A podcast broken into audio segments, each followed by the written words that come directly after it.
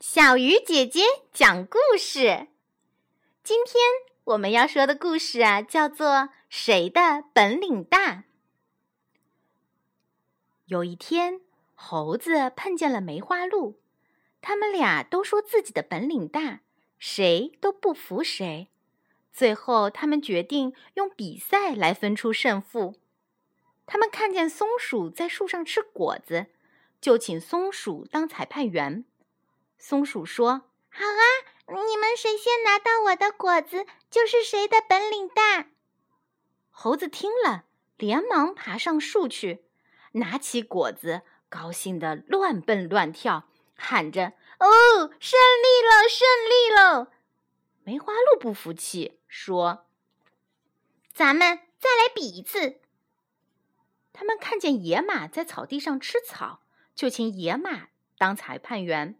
野马说：“好啊，你们谁先跑到那边山脚下，就是谁的本领大。”梅花鹿听了，撒开四条腿就跑，一会儿就跑到了。猴子一蹦一跳的，怎么也赶不上。这回猴子不服气了，他们就开始吵起来。这时候老熊来了，想了想说：“你们。”还是再比一次吧，我来当裁判员。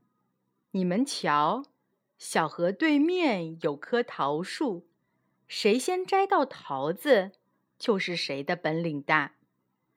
梅花鹿和小猴同意了。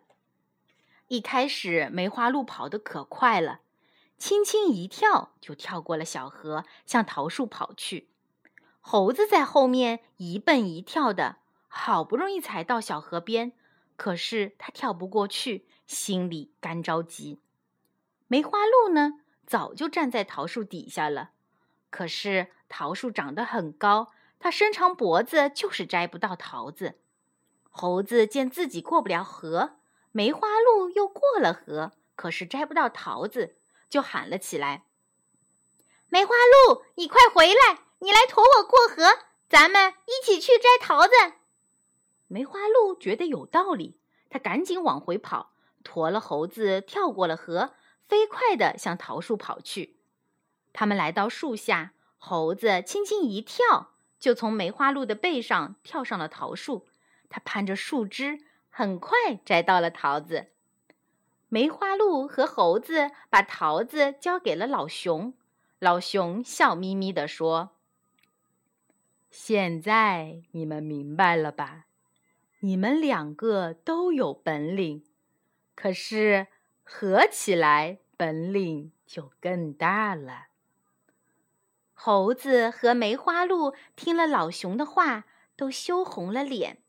后来，他们成为了相互帮助的好朋友。